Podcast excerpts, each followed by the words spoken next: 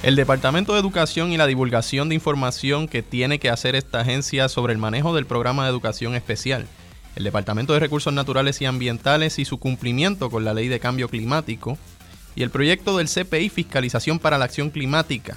Son los temas que tenemos hoy en la próxima hora de Agenda Propia.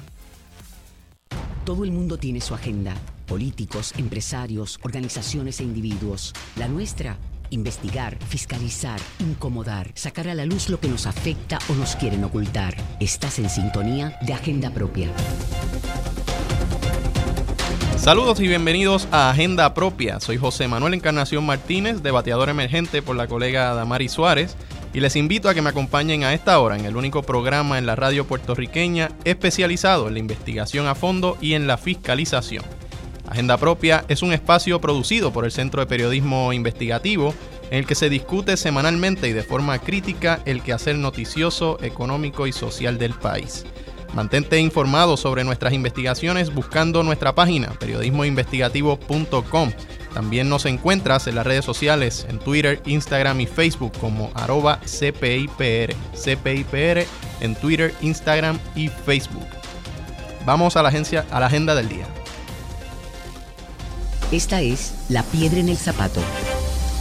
Iniciamos nuestro programa con la historia titulada Desconfianza entre afectados de educación especial ante la propuesta del Departamento de Educación para dejar de informar y dar servicios. En nuestro segundo segmento discutimos la publicación del DRNA, del inventario de gases de efecto invernadero tras cuatro años de incumplimiento. Y cerramos nuestro programa ofreciendo detalles del más reciente proyecto del CPI, Fiscalización para la Acción Climática. ¿Cómo va? En breve te decimos. Iniciemos agenda propia.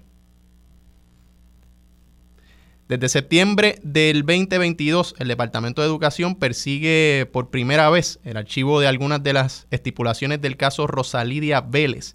Este es un, pleito que surgió en 1980 cuando Vélez demandó a la agencia por no brindarle los servicios educativos y relacionados que necesitaba su hija, Isamal Malaret, quien nació con perlesía cerebral.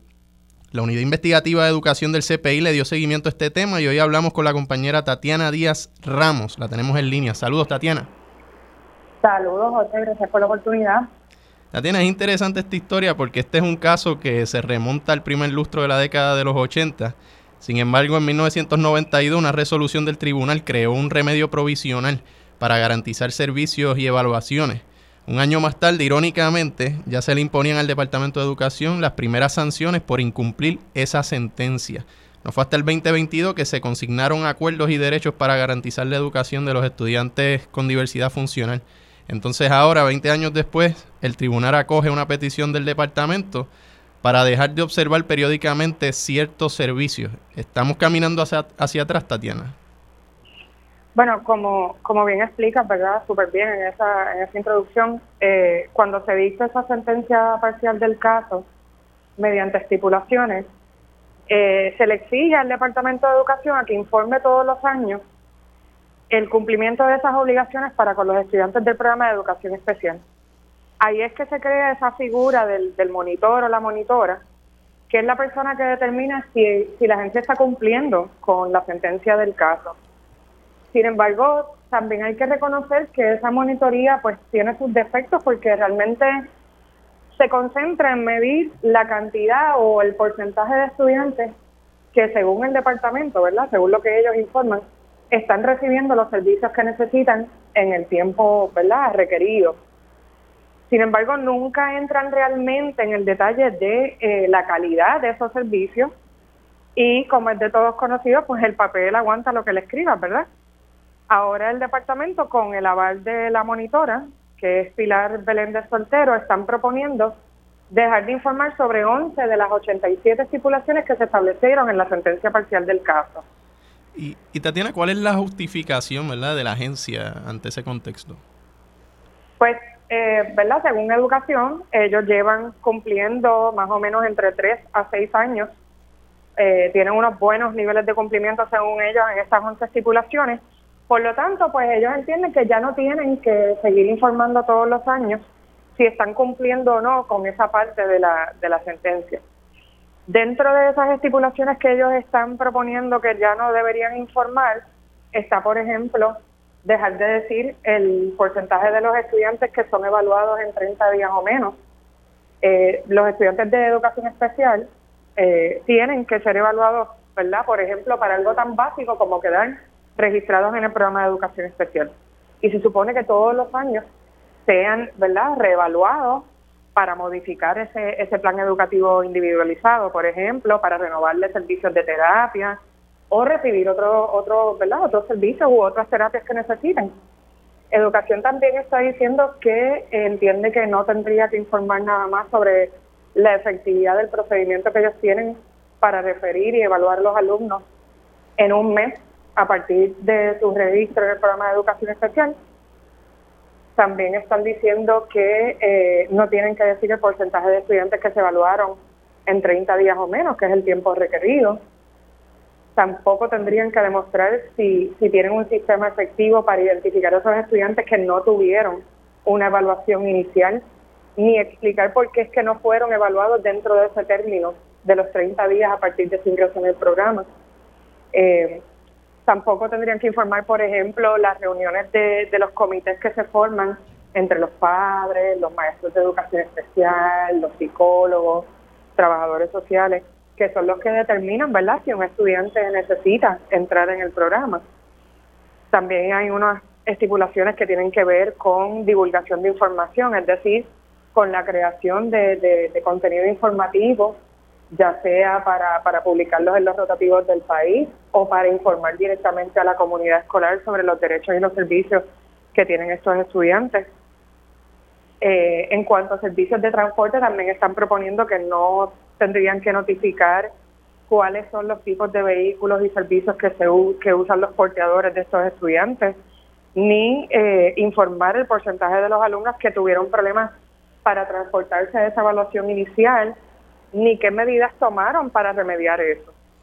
Y Tatiana, o sea, tú mencionas todo esto, o sea, ¿cuáles son los criterios que sostienen la postura del departamento considerando eh, el historial del departamento, ¿verdad? De la agencia en términos del cumplimiento eh, con sus responsabilidades por las pasadas décadas y también tomando en consideración lo que está sucediendo actualmente en la agencia y y, pues el asunto este de la burocracia, qué papel juega en todo esto también. O sea, ¿cuáles son los criterios que sostienen una posición como esta? Pues, eh, ¿verdad? La, la, la monitoría crea esta escala de cumplimiento, ¿verdad? De unos ciertos niveles.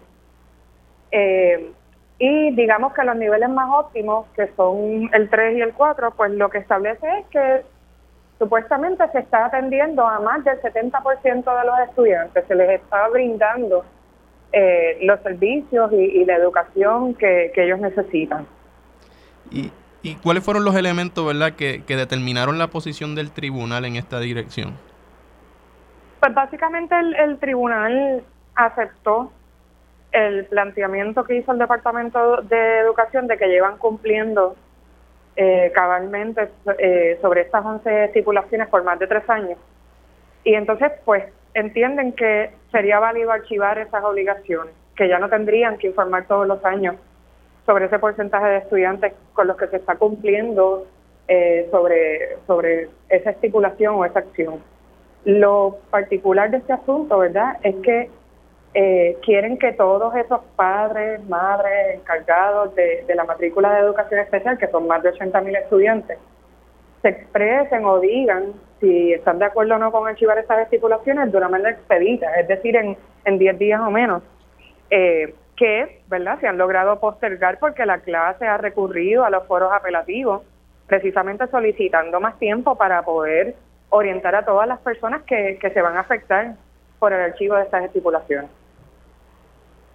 Tatiana, nos conectamos con el licenciado José Torres Valentín, abogado de la clase del pleito de educación especial, y con Carmen Warren, presidenta del Comité Timón Padres de Educación Especial. Me parece que los tenemos en línea. Saludos, licenciado. Hola, buenas tardes. Buenas tardes. Comienzo con usted, licenciado. Según el último informe de cumplimiento, eh, la agencia tiene un pobre cumplimiento en cuanto a la revisión de procedimientos administrativos de querella. Eh, por ejemplo, no negoció de buena fe con la representación de la clase eh, cuando propuso cambio, ha fallado en proveer servicios de transportación y pagarlos dentro del término de 60 días, no ha sido efectiva en proveer asistencia tecnológica a los estudiantes y en ocasiones niegan la provisión de estos equipos por el costo. Tampoco garantiza que todas las escuelas públicas estén libres de barreras arquitectónicas.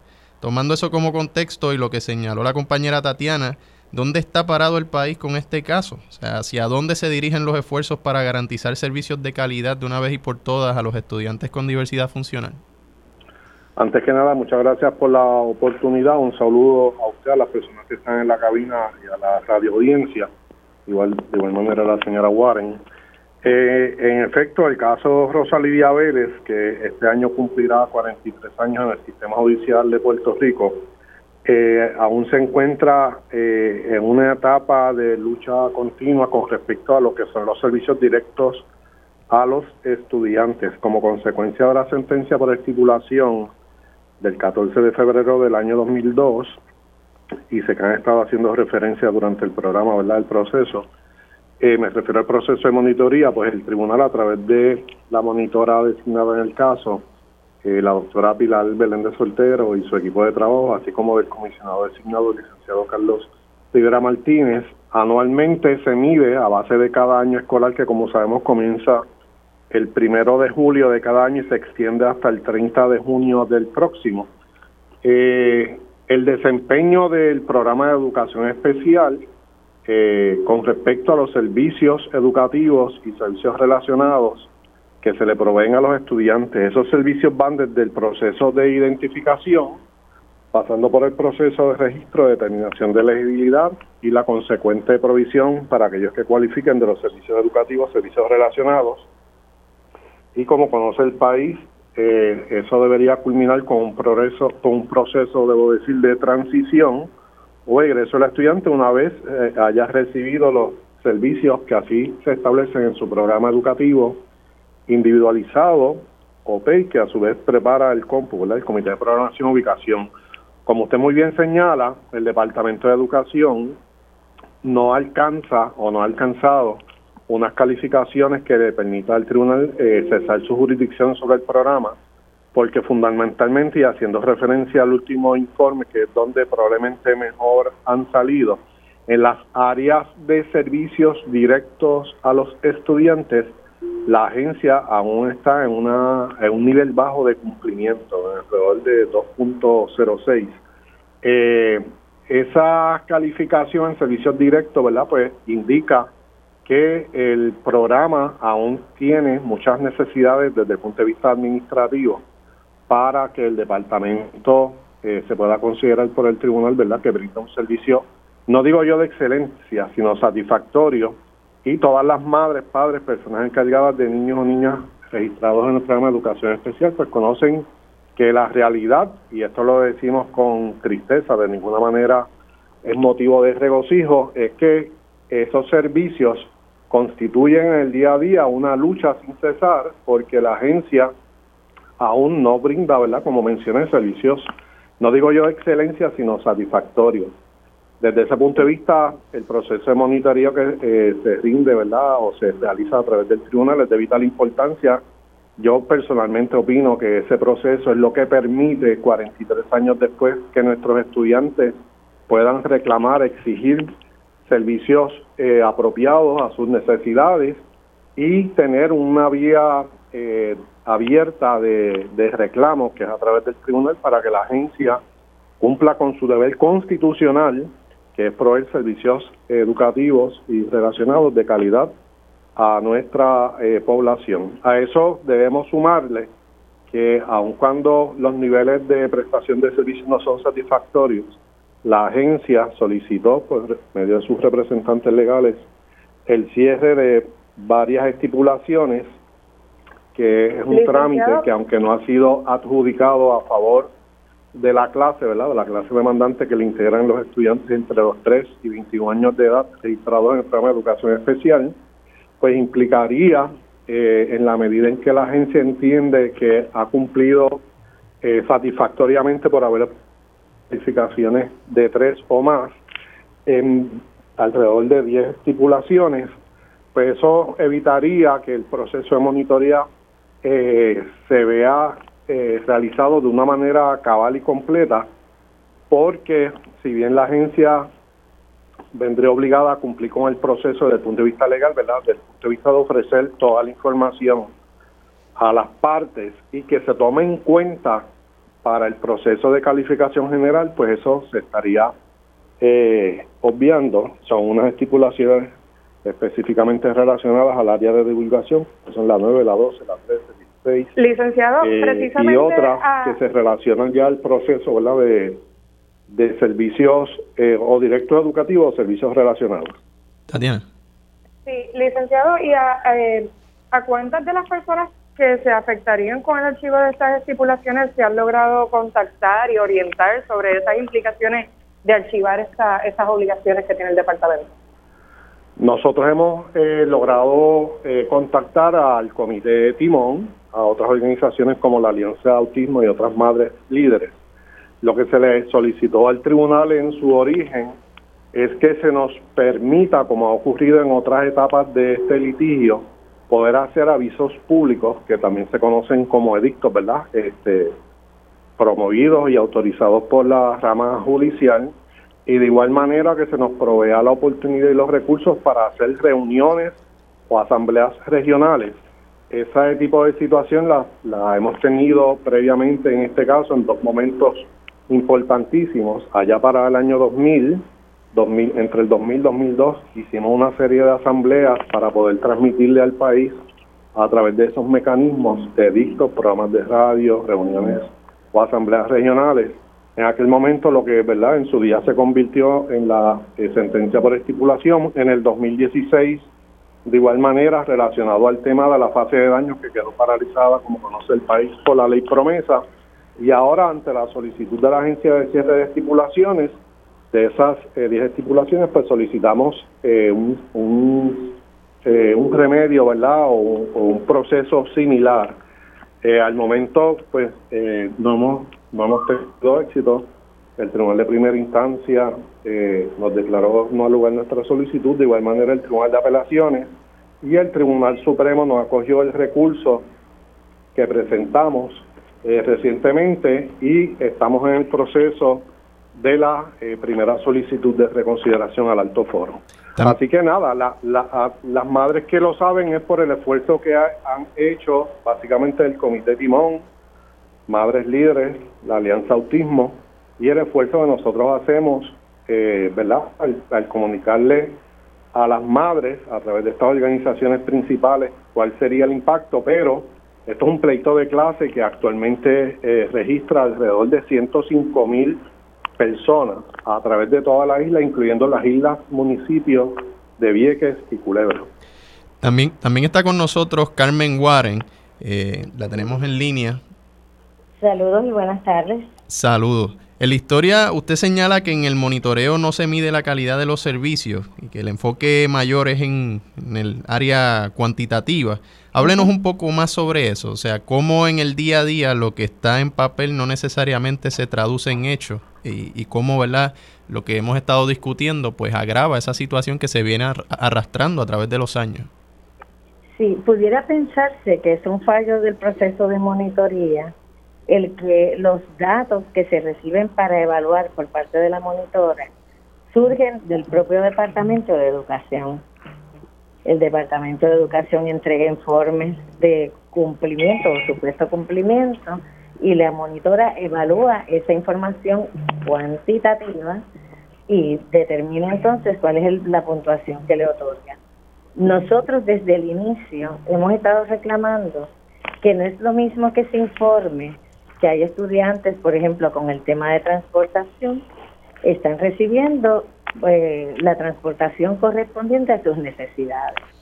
A informar que estudiantes que requieren una rampa para poder utilizar la, su silla de ruedas, poder llegar hasta la escuela, no pueden este, ser transportados en una guagua con rampa, eh, pero pues se anota por parte del departamento que sí recibieron una transportación, pero no una transportación adecuada. Pasa lo mismo con los estudiantes que requieren el, un equipo de asistencia tecnológica y se han recomendado en una evaluación una serie de equipos que le van a apoyar con los servicios educativos que ellos reciben, pero y se anota, ¿verdad? Ya recibieron en los equipos eh, asistivos que requerían. Sin embargo, cuando uno observa, lo la realidad es que lo que le entregaron fue uno de cinco o seis equipos que tenían recomendados. Pero solo con que ellos pronuncien que cumplieron con entregar un equipo, nadie ha validado, nadie ha revisado que es correcto, que el equipo se le adiestró, que esté en uso, no que esté engavetado, que esa es la otra cosa. Se pueden entregar unos equipos y esos equipos están muy bien guardados en un armario. Eso no significa que el estudiante recibió el equipo y que ha sido funcional y ha tenido el objetivo que tenía, que era apoyarlo en el proceso educativo. Ese es algunos de los ejemplos que te puedo mencionar de lo que es nuestro llamado a observar la calidad de los servicios. Eso lo mismo ocurre como otro ejemplo con los servicios terapéuticos. El estudiante requiere tres secciones de terapia ocupacional en la semana en duración de unos 30 minutos o 45 minutos y debe ser individualizado. Con la, con la excusa de la merma de profesionales, el Departamento de Educación pues asigna a ese mismo terapeuta a dos o tres estudiantes en el mismo cubículo, en el mismo espacio, ofreciéndole el servicio de terapia ocupacional, pero ¿de qué, de qué manera? Grupal. No está siendo individualizado como ese estudiante lo requirió. Y en las notificaciones que hace el Departamento de Educación, pues no explica que ese estudiante está recibiendo el, el servicio, pero no de la manera en que lo tiene recomendado única y exclusivamente para él. Carmen, y de lo que han, han podido ¿verdad? discutir en el comité, de esas estipulaciones que se están proponiendo archivar, ¿cuáles son las que mayor preocupación le, les levanta el hecho de que, de que quieran archivarlas? Tenemos muchísima preocupación particularmente por las relacionadas con la divulgación. El Departamento de Educación expresa que tienen un alto cumplimiento en el área de, divulgación porque ellos constantemente están eh, imprimiendo eh, opúsculos de las distintas propuestas que tienen dentro del departamento y demás. El, no necesariamente eso implica el que ellos impriman o anoten que tienen impresos una serie de opúsculos, que ellos están haciendo una divulgación adecuada.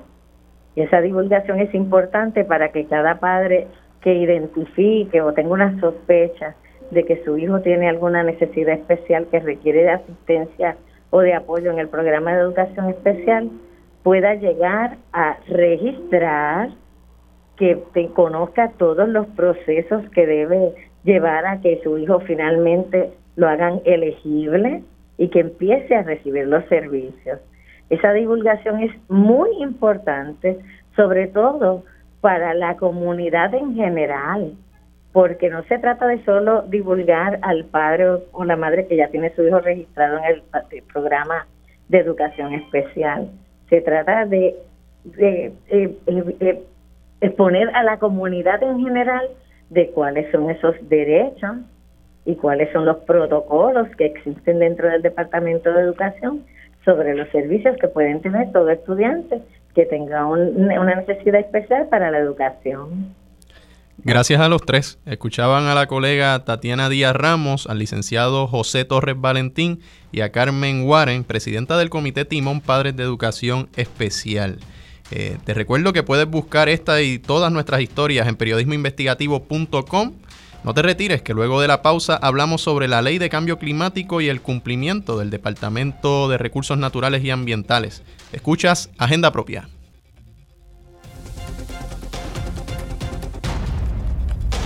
Agenda Propia regresa en breve.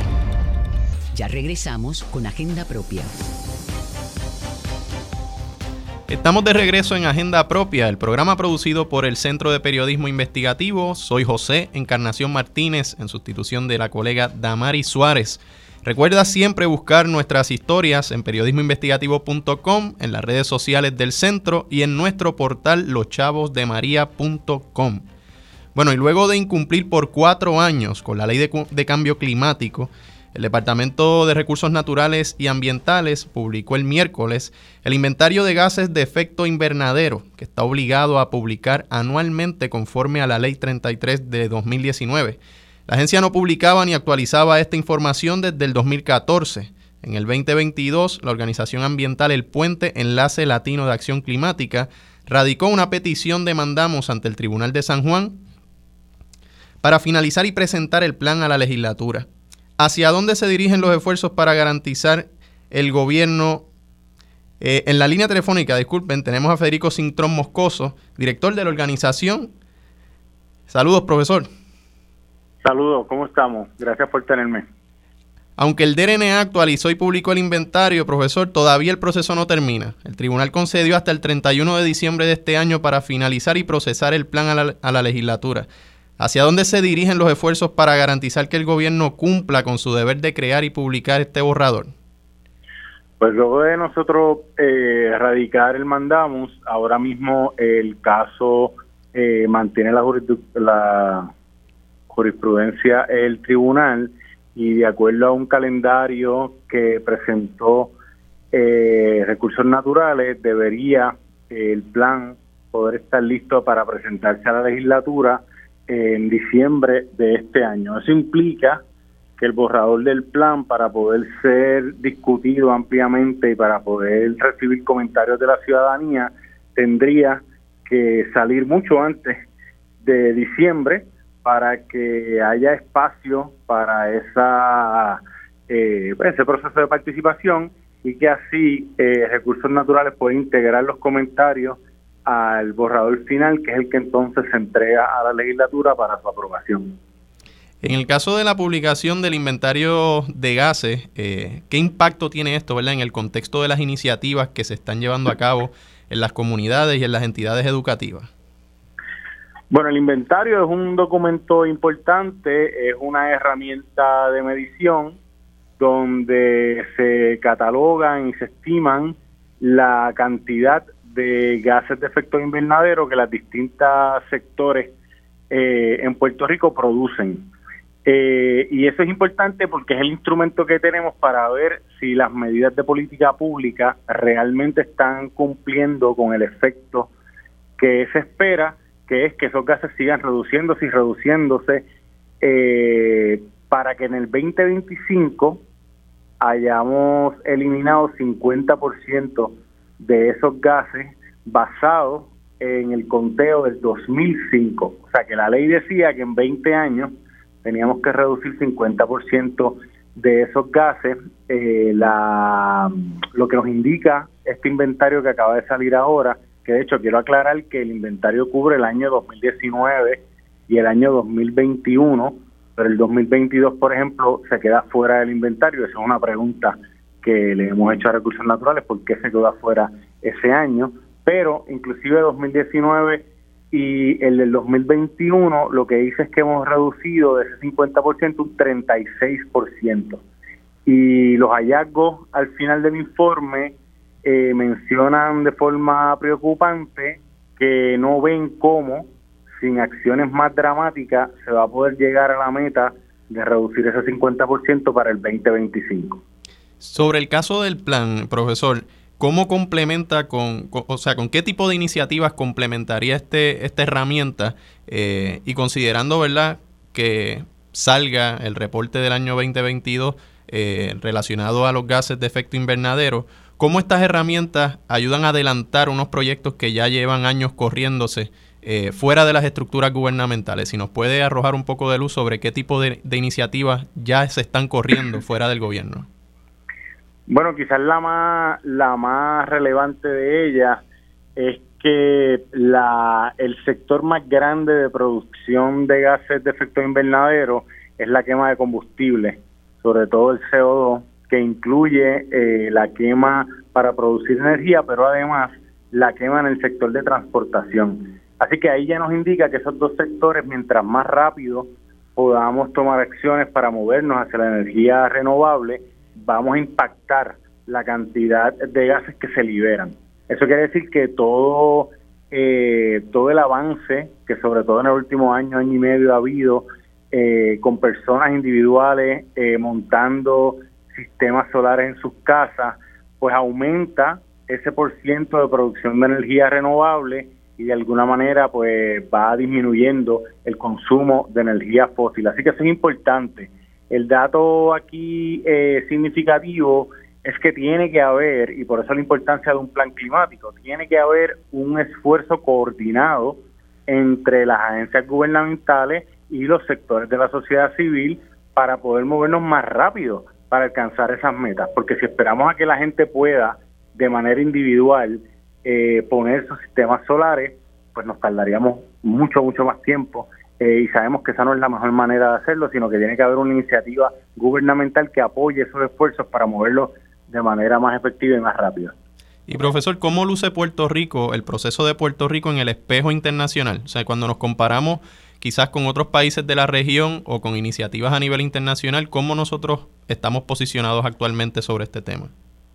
Bueno, eso es una pregunta muy, muy compleja porque eh, no, no hay necesariamente una una imagen clara, ¿no? Eh, eh, distintos países están bregando con, el tema del cambio climático de manera distinta y están poniéndole prioridad a distintos aspectos de ellos, así que no hay no hay una comparación eh, específica que, podríamos dar. Pero en términos de Puerto Rico y de las leyes que nosotros mismos hemos aprobado y que nuestra nuestro ordenamiento legal ahora mismo, estamos bien atrasados con las metas que nos propusimos. Y yo creo que eh, en la discusión internacional eh, el, cuestionamiento o la capacidad de poder fiscalizar las ambiciones, que es como se le conoce eh, a nivel internacional, las metas que se trazan los países es la parte importante. Y por eso la producción de información y de datos para que la ciudadanía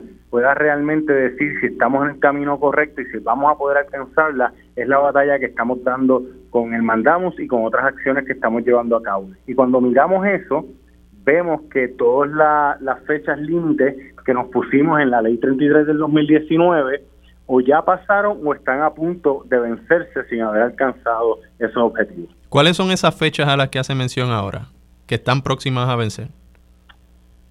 Bueno, eh, que ya vencieron están la de la publicación del inventario, está la de eh, la publicación del plan de mitigación y adaptación, que era octubre 31 del 2021, eh, y ahora cercanitas vienen la, la cantidad, el por ciento de energía renovable que había que tener en Puerto Rico para esta fecha, se supone que estuviésemos cerca de un 20% y apenas estamos en un 3-4%, así que eso va a vencer cuando se acabe este año. Esta que acabo de mencionar de la reducción de los de, de la emisión de gases de efecto invernadero, que teníamos que llegar al 50% para el 2025, eso es apenas en dos años, eh, y estamos muy atrás de lograr eso. Por ahí viene también fecha relacionada a la transformación de los vehículos del gobierno a vehículos eléctricos, y eso es bien poco o casi nada lo que estamos viendo eh, a nivel de las agencias cambiar sus vehículos a vehículos eléctricos. Así que sucesivamente eh, vemos que se están acercando eh, esas fechas. Es importante mencionar esto porque acuérdense que la meta final es poder tener 100% de energía renovable para el 2050. O sea que realmente tenemos que ir moviéndonos en todos estos sectores para poder alcanzar la meta más grande, que es la del 2050. ¿Y qué papel están jugando las instituciones educativas actualmente sobre este tema? O sea, tanto en el sector público como en el privado, ¿están jugando algún papel en específico? Bueno, en términos coordinados, eh, eh, sufren posiblemente lo que sufren otras agencias. Eh, es bien poca, muy pocas las iniciativas que se están dando para informar a la ciudadanía sobre estas medidas y sobre todo para promover acciones concretas el Departamento de Educación de Puerto Rico, por ejemplo, que es la institución pública que más recibe dinero de todas, eh, no tiene un plan, por ejemplo, climático para poder adaptarse a los efectos de, del calentamiento global. Eh, tampoco tiene un currículo integrado que también lo mandata la ley eh, que pueda estar enseñando y promoviendo las actividades dentro de los planteles. Así que al igual que otras agencias de gobierno, eh, las agencias educativas, eh, a nuestro parecer, están faltando a la, a la ley de política, a la ley 33, y tampoco hay iniciativas originales que nosotros veamos que realmente estén atendiendo este problema. ¿Cuáles son los próximos pasos, profesor? Bueno, en el caso de nosotros vamos a seguir, estamos en el, en el todavía estamos dentro del proceso judicial, eh, vamos a seguir dándole seguimiento al desarrollo y a la publicación del borrador del plan de mitigación y adaptación. Nuestro llamado es que la ciudadanía esté muy atenta porque tan pronto salga el borrador para comentarios, es importante que todo el mundo, todos los sectores, eh, baje el documento, lo lea y provea comentarios, eso, eso lo que va a hacer es enriquecer el, el, plan que se apruebe finalmente. Así que en cuanto a eso, pues eso debería esperar que, en los próximos semanas, eh, quizás un mes, eh, ese borrador este, eh, se haga público para entonces poder hacer comentarios y que la, ciudad, la ciudadanía participe. Muchísimas gracias, como siempre. Escuchaban a Federico Cintrón Moscoso, director de la Organización Ambiental y de Justicia Climática El Puente Enlace Latino de Acción Climática. No te retires, que luego de la pausa cerramos nuestro programa hablando sobre el proyecto de fiscalización para la acción climática del CPI. Escuchas Agenda Propia. Agenda Propia regresa en breve. Ya regresamos con Agenda Propia. Estamos de regreso en Agenda Propia, el programa producido por el Centro de Periodismo Investigativo. Recuerda siempre buscar nuestras historias en periodismoinvestigativo.com y en nuestras redes sociales. Hace unas semanas el Centro de Periodismo Investigativo comenzó una iniciativa importante, el proyecto de fiscalización para la acción climática. Para hablarnos sobre el desarrollo de este proyecto nos acompaña Víctor Rodríguez Velázquez, gerente del Instituto de Formación Periodística del CPI y colega periodista del centro. Saludos, Víctor. Saludos, José, y saludos a todas las personas que nos están escuchando. Háblanos de cómo va la iniciativa de fiscalización para la acción climática, cómo se están desarrollando los trabajos y cuáles son las proyecciones para, ¿verdad? de cara al futuro.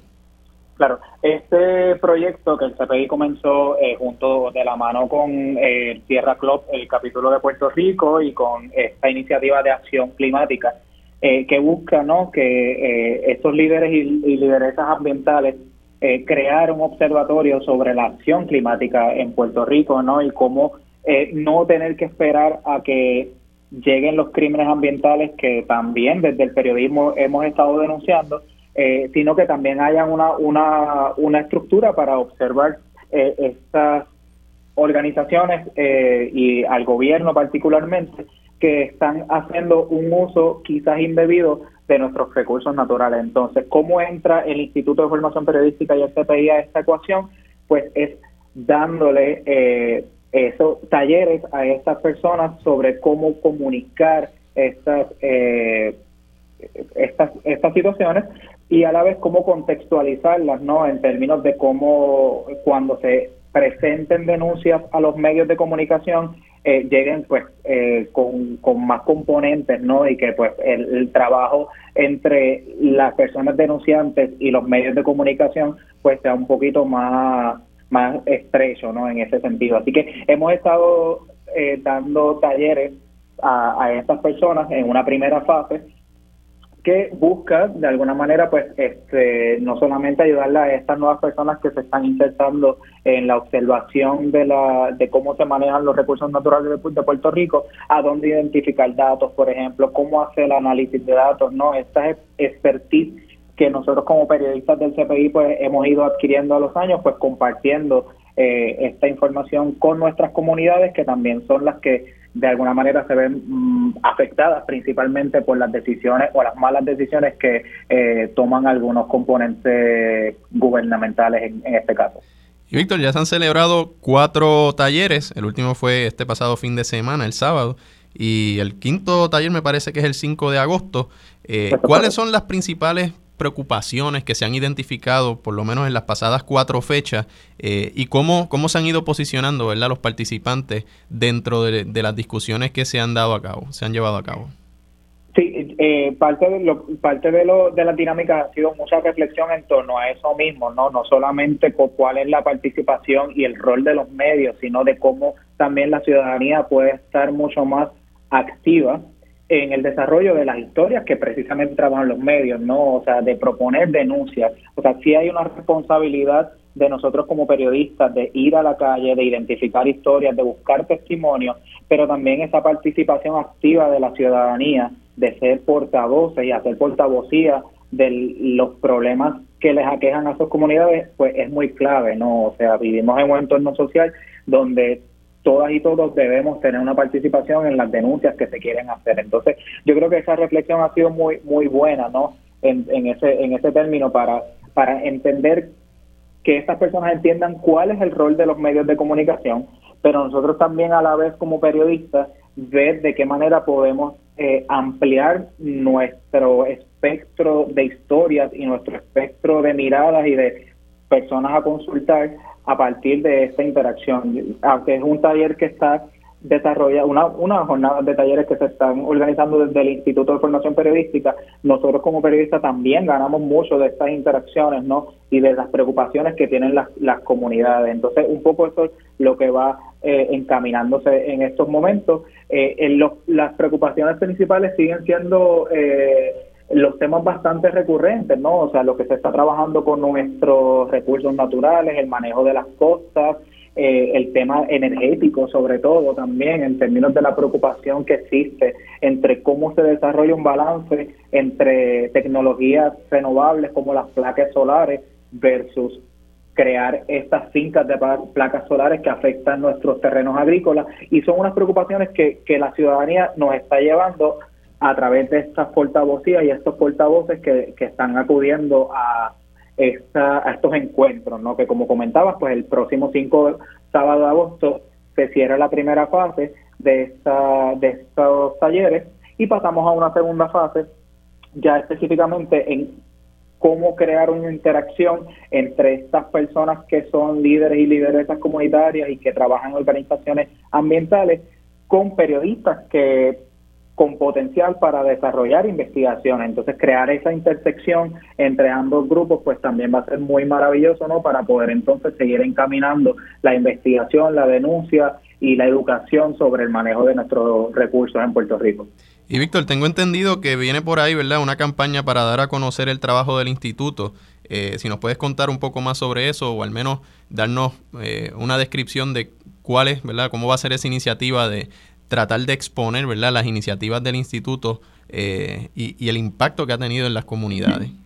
Sí, nosotros eh, estamos muy entusiasmados porque pues en el instituto este, desde su fundación en el año 2015 ha desarrollado muchas iniciativas eh, en favor de la educación continua y la formación para periodistas, para estudiantes de periodismo. Ahora más reciente nos, nos estamos insertando también con las comunidades, como el proyecto que les estaba eh, comentando hace unos minutos. Eh, pero sí, la idea es, eh, empezar con una campaña, estamos comenzando una campaña de educación, dar a conocer el instituto que lleva una labor crucial para adelantar el periodismo investigativo en Puerto Rico, pues provee educación continua, como, como decía, para periodistas.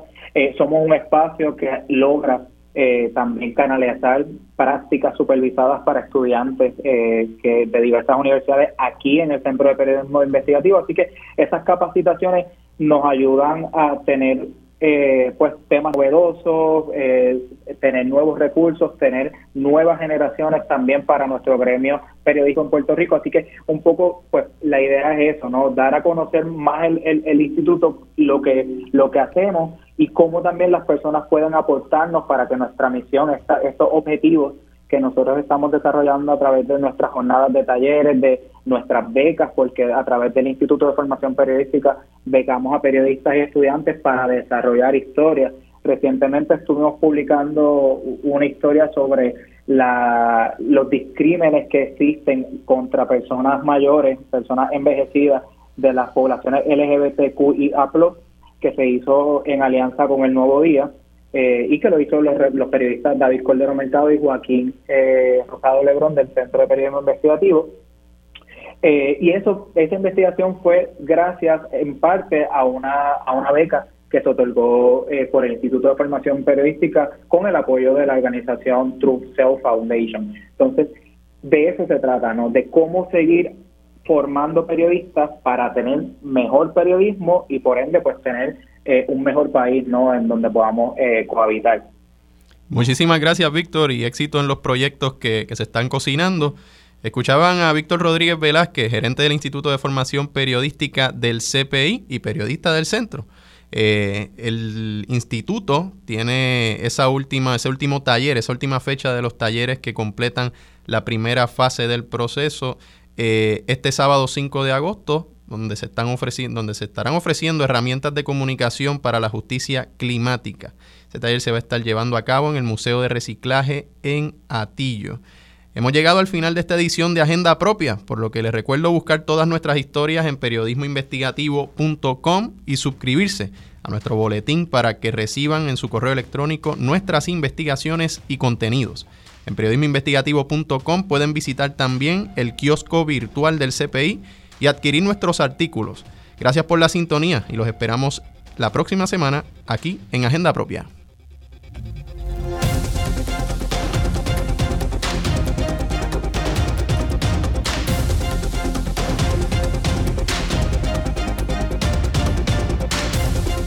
Este programa es una producción del Centro de Periodismo Investigativo con el apoyo de Espacios Abiertos.